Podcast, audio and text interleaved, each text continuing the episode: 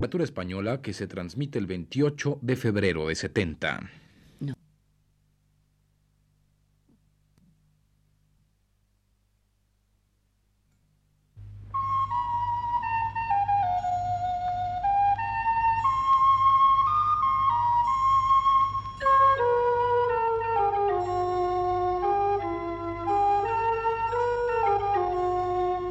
Este es el programa Literatura Española.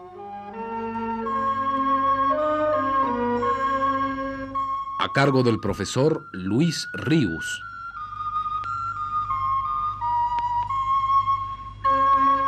El profesor Luis Ríos nos dice en su texto más reciente. A lo largo de la reseña que he venido haciendo en este programa de la crítica española contemporánea, siguiendo fundamentalmente el importante estudio que sobre esta materia ha realizado Emilia de Zuleta, me corresponde hoy hacer mención de los principales críticos españoles contemporáneos de los integrantes de la generación del 98. Esta generación de críticos, que algunos autores agrupan bajo la denominación de crítica literaria novecentista, comprende varios nombres verdaderamente significativos.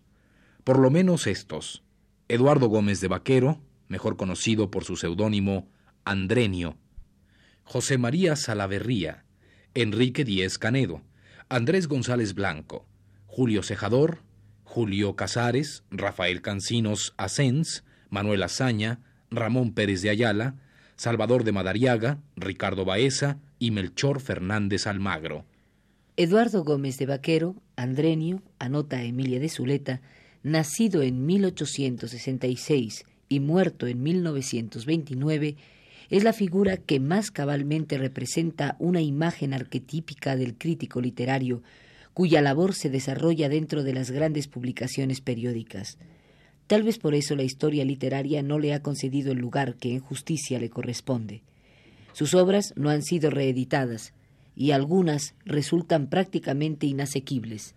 Por su modalidad crítica, por su gusto y por su estilo, la obra de Andrenio mira más a los finales del siglo XIX que hacia el siglo XX.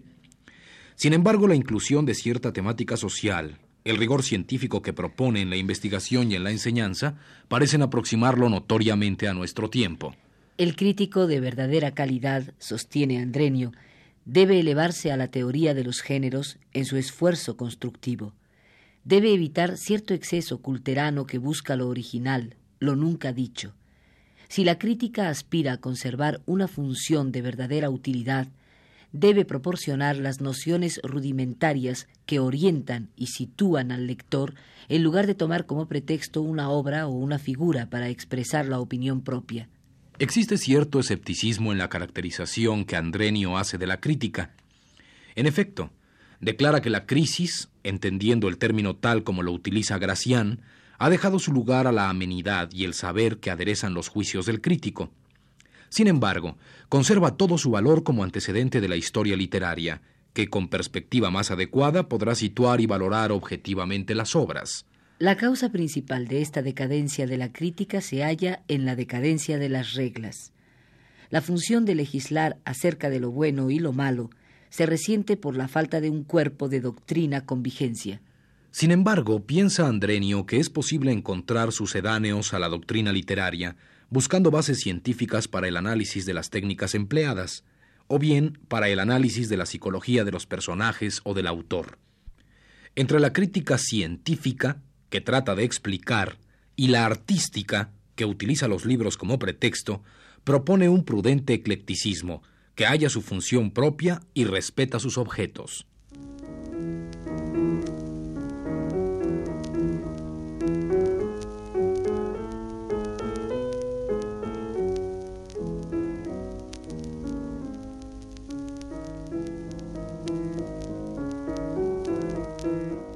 Una figura singular y curiosa de esta etapa de la crítica literaria en España es la de Rafael Cancinos Asens, nacido en 1883 y muerto en 1964.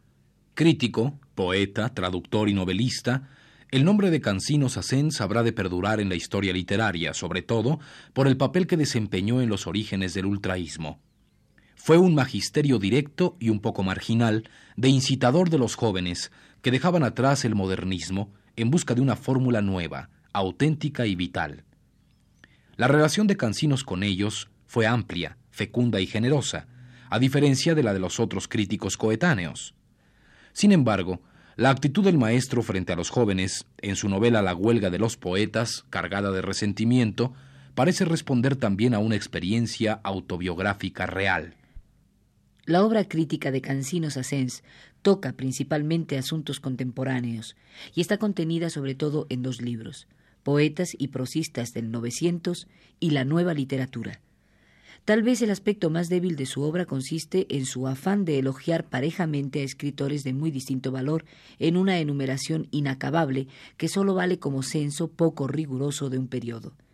En cuanto a su vinculación con los poetas más nuevos, habría que recordar su valoración temprana de Ramón Gómez de la Serna como iniciador de una nueva etapa, así como la oportuna mención de José Moreno Villa como figura importante en el proceso de depuración del modernismo.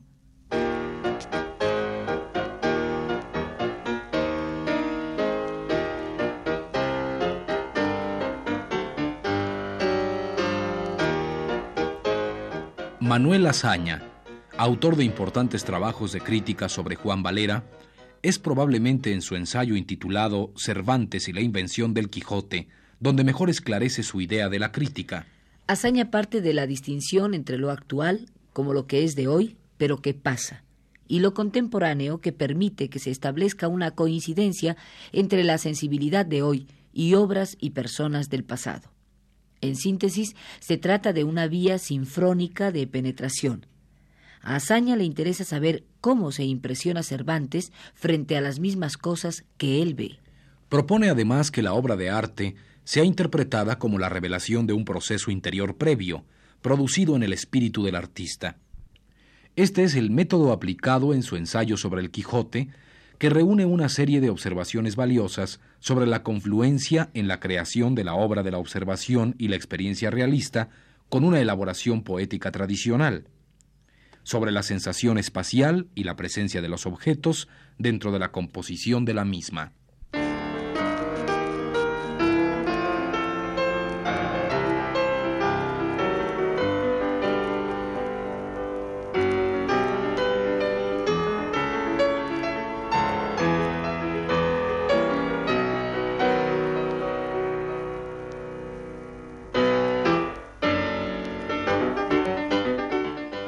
La obra crítica de Ramón Pérez de Ayala, dispersa en periódicos y revistas, ha sido recogida en parte en varios volúmenes de artículos y ensayos. Su libro Las Máscaras reúne artículos de crítica teatral orientados hacia tres planos diferentes. La definición de conceptos dramáticos generales y particularizados, el rastreo de temas clásicos, especialmente el donjuanismo y la honra, el análisis concreto de teatro contemporáneo. El primer aspecto ha sido preocupación constante de Ayala, que se refleja también en libros posteriores de ensayos. Ha procurado en este terreno delimitar las relaciones de lo dramático con otras categorías literarias. Ha formulado caracterizaciones precisas de formas como la tragedia, la comedia, la farsa, el entremés. Ha examinado los diferentes elementos de la obra dramática en su integración unitaria. En cuanto al segundo aspecto, pertenecen a Ayala ensayos ya clásicos sobre el tema de Don Juan y de la honra, que tienen estrecha relación con sus dos grandes novelas, Tigre Juan y El curandero de su honra. Y en cuanto al tercer aspecto, a su valoración del teatro de Galdós y de Valle Inclán, que abren caminos para la comprensión crítica de la obra total de ambos, hay que sumar sus severísimos juicios sobre el teatro de Benavente, en sus aspectos temáticos y formales.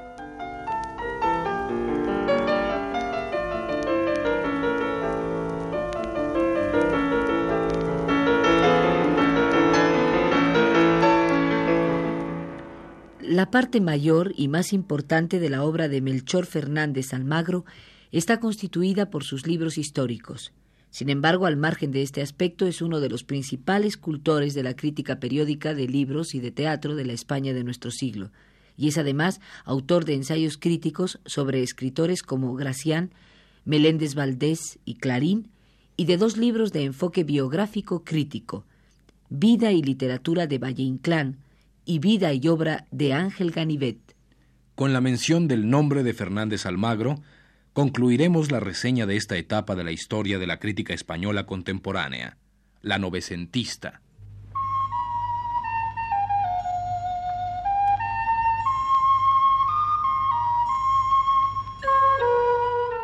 Este fue el programa Literatura Española. A cargo del profesor Luis Ríos.